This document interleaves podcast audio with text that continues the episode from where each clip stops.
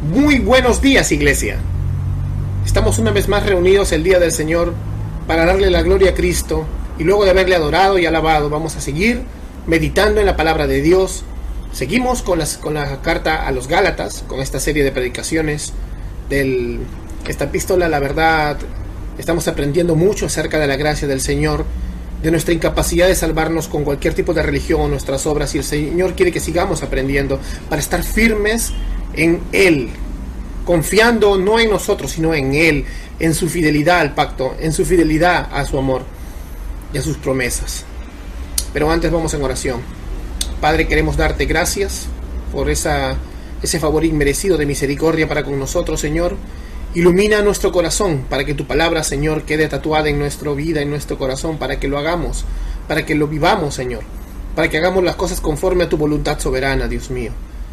Ten misericordia de nosotros todos los días, Señor. Gracias, en el nombre de Cristo Jesús. Amén y amén. Amén, hermanos. Vamos a la carta a los Gálatas, capítulo 4, versos del 8 al 20. Y la palabra de Dios dice, pero en aquel tiempo, cuando no conocíais a Dios, erais siervos de aquellos que por naturaleza no son dioses. Pero ahora que conocéis a Dios, o más bien que sois conocidos por Dios, ¿Cómo es que os volvéis otra vez a las cosas débiles, inútiles y elementales a las cuales deseáis volver a estar esclavizados de nuevo? Observáis los días, los meses, las estaciones y los años. Temo por vosotros que quizás en vano he trabajado por vosotros. Os ruego, hermanos, aseos como yo, pues yo también me he hecho como vosotros. Ningún agravio me habéis hecho, pero sabéis que fue por causa de una enfermedad física que os anuncié el Evangelio la primera vez y lo que para vosotros fue una prueba en mi condición física, que no despreciasteis ni rechazasteis, sino que me recibisteis como un ángel de Dios, como a Cristo Jesús mismo, ¿dónde está pues aquel sentido de bendición que tuvisteis? Pues testigo soy en favor vuestro de que, de ser posible, os hubierais sacado los ojos y me los hubierais dado. ¿Me he vuelto por tanto vuestro enemigo al deciros la verdad? Ellos os tienen celo, no con buena intención, sino que quieren excluiros a fin de, que mostráis celo por ellos. Es bueno mostrar celo con buena intención siempre, y no solo cuando yo estoy presente con vosotros. Hijos míos, por quienes de nuevo sufro dolores de parto hasta que Cristo sea formado en vosotros. Quisiera estar presentes con vosotros ahora y cambiar mi tono, pues perplejo estoy en cuanto a vosotros. Hasta aquí la palabra del Señor. Habíamos estado viendo la las predicaciones anteriores, como todo el problema con la iglesia de Galacia, generalmente es esa lucha entre el verdadero evangelio y el evangelio que confía en las obras de la carne. O sea, algo conocido como legalismo. Creo que la, razón principal por la que la, la, fe cristiana se encuentra con mucha oposición en este mundo, o incluso encuentra resistencia de muchos corazones sinceros, es siempre eh, el legalismo. Mucha gente quiere buscar a Cristo, pero no quiere los sistemas de las iglesias. Y eso es algo terrible. Y aparte también nuestra propia naturaleza. Nuestra propia naturaleza que, trae consigo un rechazo a la, a la remodelación, digamos, que quiere hacer Dios. Para que ya no seamos nosotros, sino que Cristo vive en nosotros. Hay en el corazón humano un intenso amor y poderoso deseo de ser alabado, de, que nosotros seamos alabados y aplaudidos por el mundo. No alabar a Dios, sino que nos alaben. ¿Te das cuenta? Como una manzana así la sueltas y cae por la ley de gravedad, los hombres gravitan hacia ideas y acciones que los hacen verse bien y se resisten a las ideas y acciones que los hacen parecer pequeños. Es bastante un egocentrismo bastante grande. Por lo tanto, aparte de la poderosa gracia de Dios, al vencer nuestra disposición natural como seres humanos del orgullo, que, viene con el pecado original, tratamos de resistir la fe de, eh, de, que la fe llegue a nuestras vidas. Entonces, una cosa tan dominante como el orgullo tiene que ser destruido de frente. El apóstol Pablo en esta carta nos ha mostrado que el orgullo humano, o sea, el orgullo, religioso no sirve para nada, hermanos. El orgullo religioso está destruido. El orgullo religioso solo sirve para condenarnos. Y ese es el primer escollo fundamental para la fe cristiana. Entender cómo pueden quienes son tan orgullosos, cómo pueden gente tan orgullosa buscar la gloria de que proviene solo de Dios y darle la gloria solo a Él. ¿Cómo puede gente tan orgullosa aceptar su condición y morir a sí mismos? Porque nuestro amor, porque los hombres nos alaben, porque los seres humanos nos aplaudan, nos impide confiar en Cristo. ¿Te das cuenta? No hay jactancia para nosotros, hermanos. No hay modo de jactarnos de nada. Efesios capítulo 2 nos dice, por gracia sois salvos por medio de la fe y esto no de vosotros, dice, sino es un don de Dios. Luego dice que no es por obras, para que nadie se gloríe, para que nadie se jacte. Lo, lo que hizo Cristo al lograr, lograr, nuestra redención, lo hizo sin nuestra ayuda. Cristo no hizo el 99% y nos dejó el 1%. Tampoco Cristo dijo, ayúdenme chicos a, a poder redimirlos. No, Él lo hizo sin nuestra ayuda. Y Él continúa haciendo y aplicando esa redención en nuestros corazones, sin nuestra ayuda. Las buenas obras que podamos tener ya siendo cristianos son una evidencia, pero no es que nosotros estamos ayudando a Cristo a santificarnos.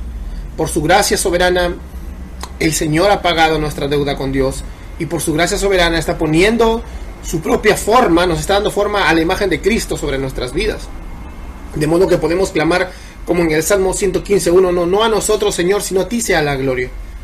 Entonces la fe salvadora es un reposo, o sea, es un descanso de parte de nosotros, de nuestras obras para tratar de salvarnos.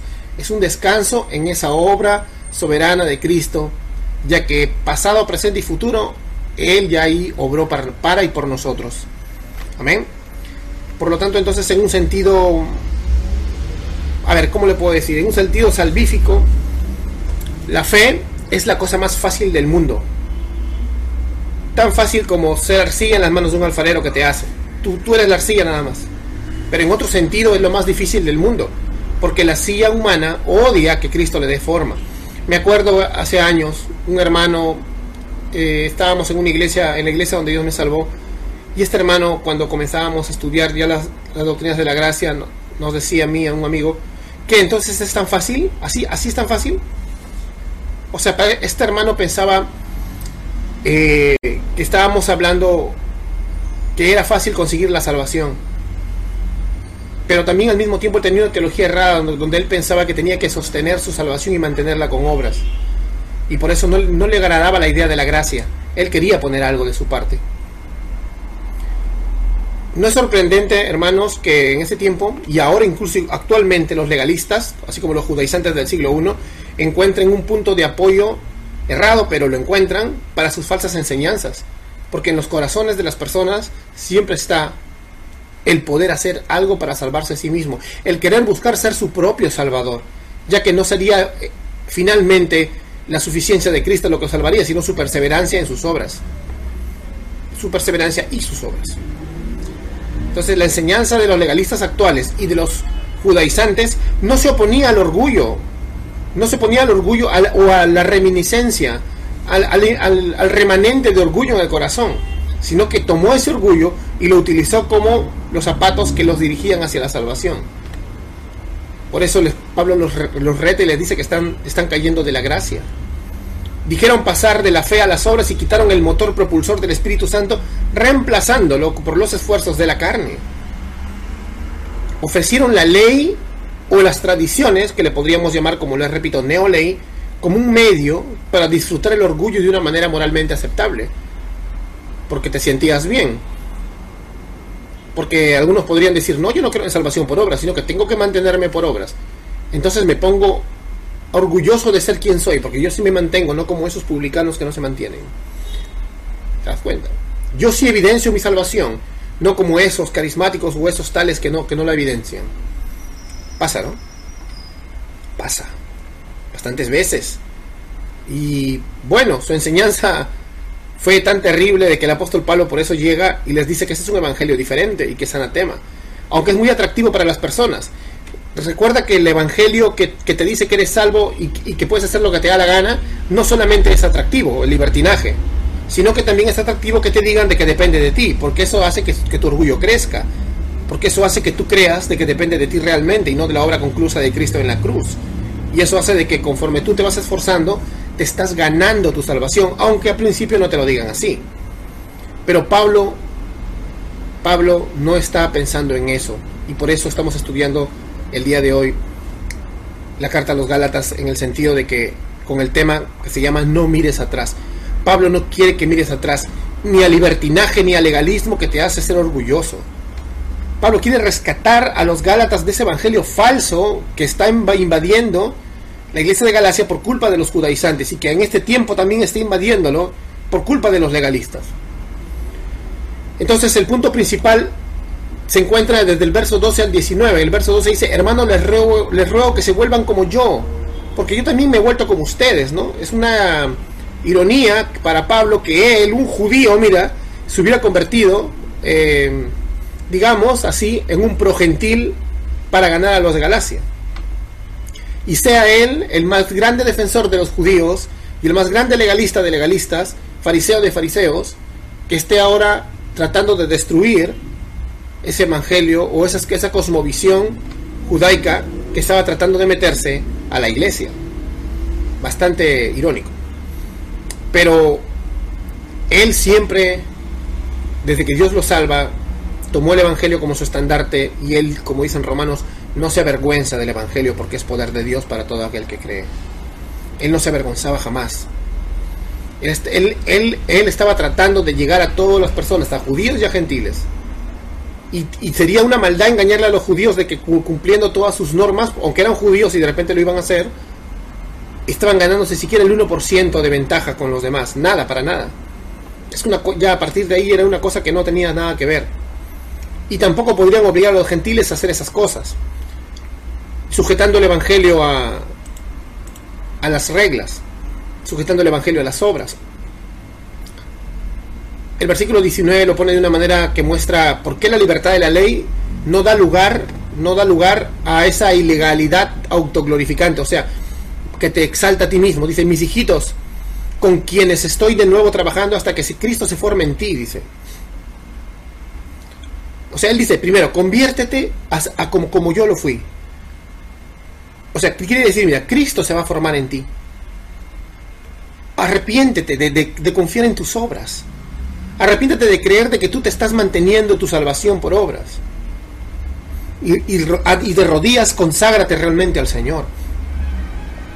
Porque una de las más grandes muestras de mundanalidad es confiar en tus obras. Confiar que tú estás perseverando con tus obras y que tú te mantienes en tu salvación con tus obras. Eso es ser mundano. Porque todas las religiones del mundo quieren eso. Por eso Pablo dice, así como yo, que yo creía eso también, yo era un judío cerrado, terco, que creía en salvación por obras, que podía mantener mi salvación por obras y que podía evidenciar mi salvación por las obras de la ley. Pero estaba mal. Dice, muere como si hubieras muerto, vive por fe en el Hijo de Dios, para que su vida sea formada en ti. Eso te está diciendo. Todo el ministerio de Pablo fue como una madre llena de dolores de parto. O sea, imagínate cuánto le dolía el corazón a él las almas perdidas. Por eso le dice mis hijitos, con quienes estoy trabajando nuevamente hasta que Cristo se forme en ustedes. Porque si tú crees todavía que mantienes tu salvación por obras, no, Cristo no está siendo formado en ti. Estás formando más de ti. Y Él te dice, vuélvete como soy. Haz que Cristo se vuelva en ti. Te lo digo por la experiencia, dice Pablo. Yo también he creído como tú. Yo también he sido legalista. Y eso no consigues nada, sino más perdición, más frustración. Este mensaje que el apóstol Pablo predicaba era totalmente, diametralmente opuesto a la enseñanza de los, judíos. Y es totalmente opuesto a la enseñanza de los actuales legalistas, que te dicen, vístete así, no comas esto, come esto, viste esto, haz esto. Esto es del diablo, esto es mundano, hijo del diablo, ta, ta, ta, ta.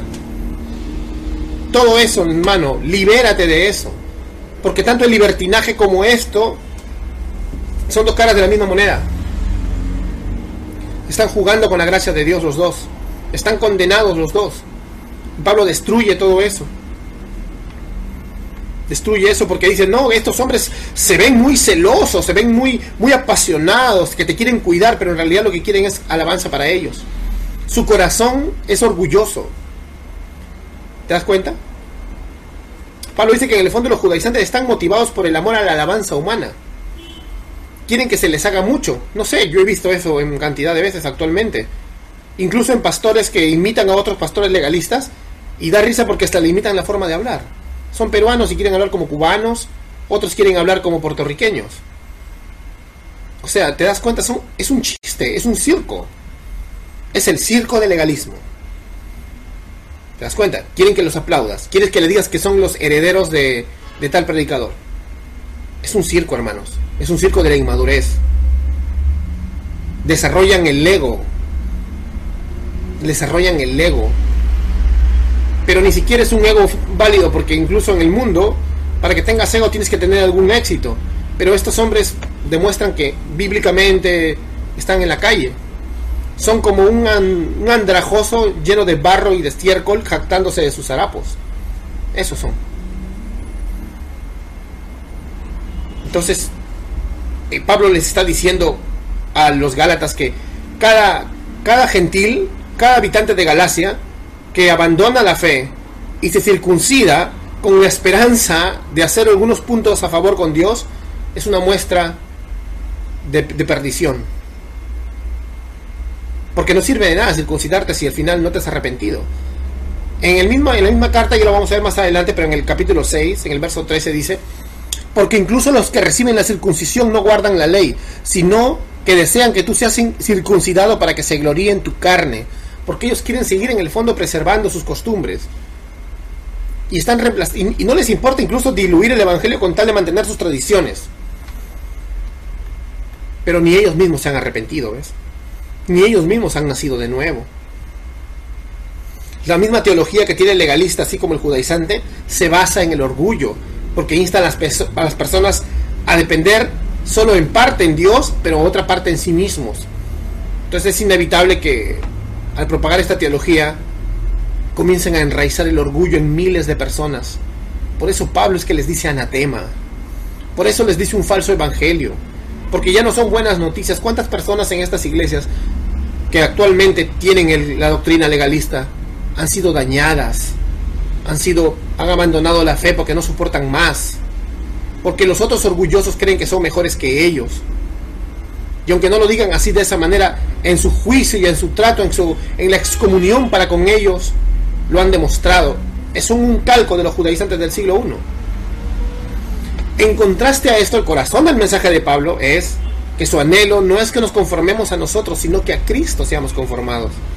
Oh, dice él, que Cristo se forme en nosotros que Cristo se pueda formar en ti.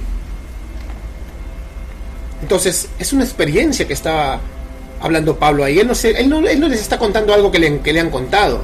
Él mismo tuvo que experimentar haber pasado por esa etapa de legalista, muy celoso. Él creía que estaba haciendo las cosas bien. Él creía que estaba sirviendo a Dios con todas sus fuerzas. Pero al final estaba persiguiendo a la iglesia de Dios más bien.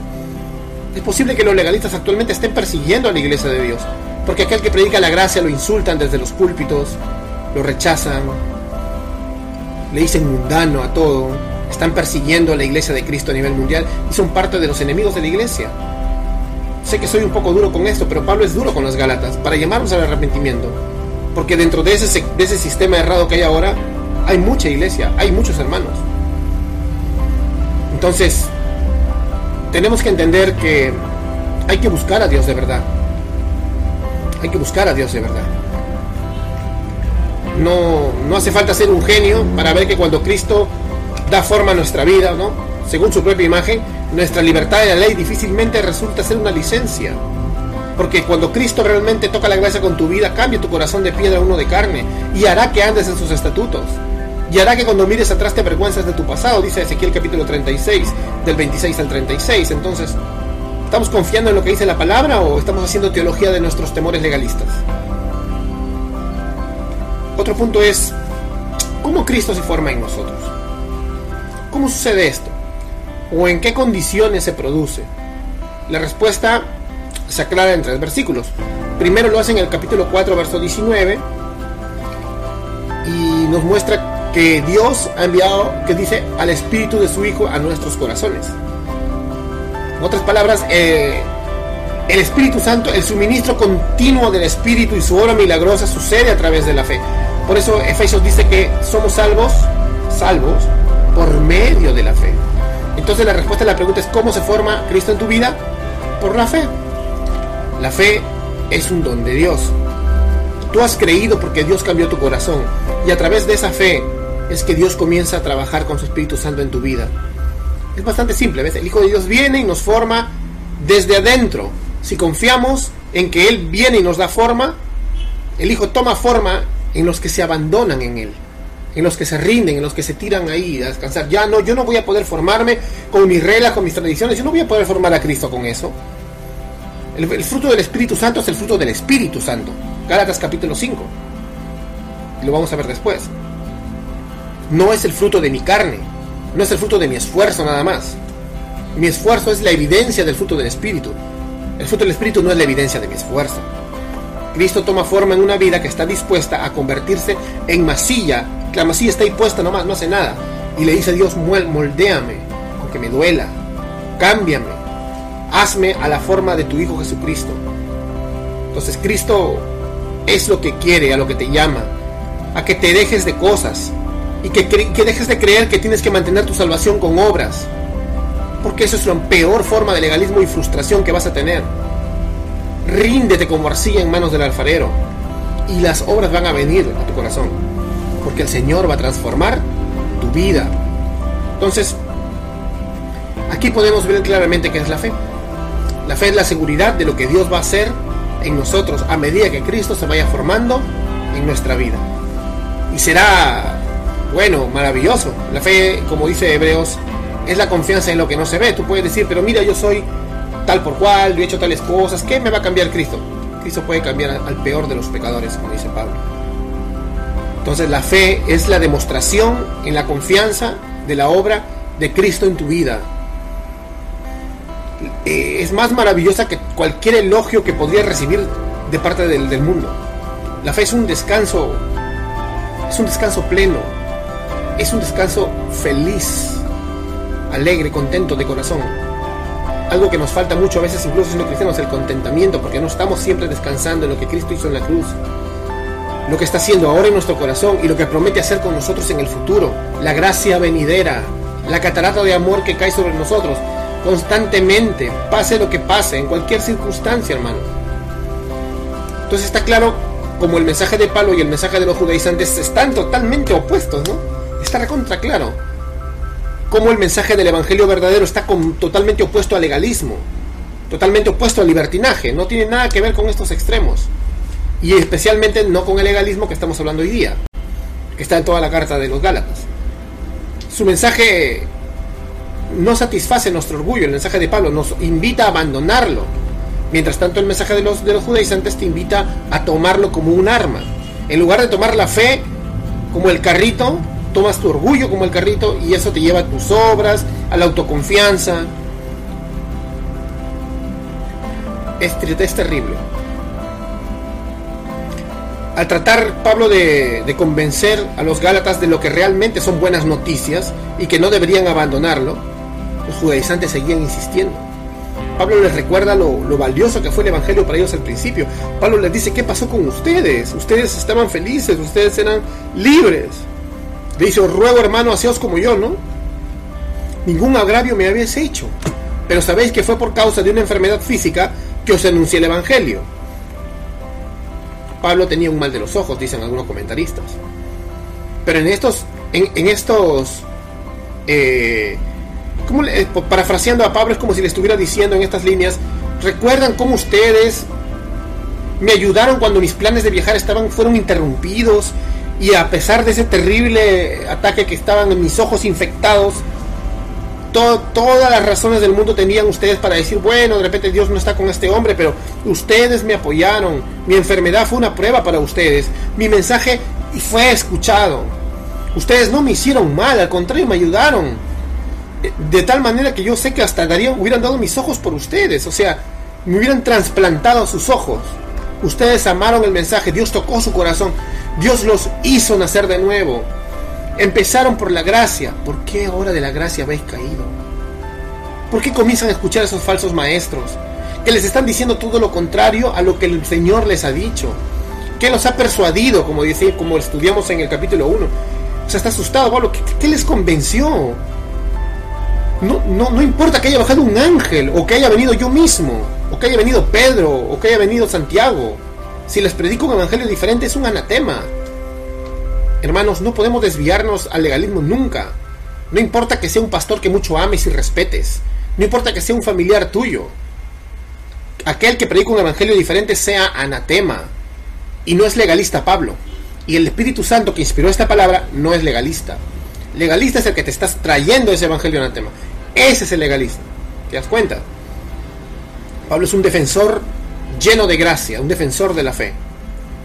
Pablo, estaba convencido que si podía recordarles a, los Gálatas cuán poderoso y hermoso era el verdadero evangelio, al principio dejarían de sentirse atraídos por, por el orgullo de, de, seguir ciertas normas como los judaizantes estaban proponiendo.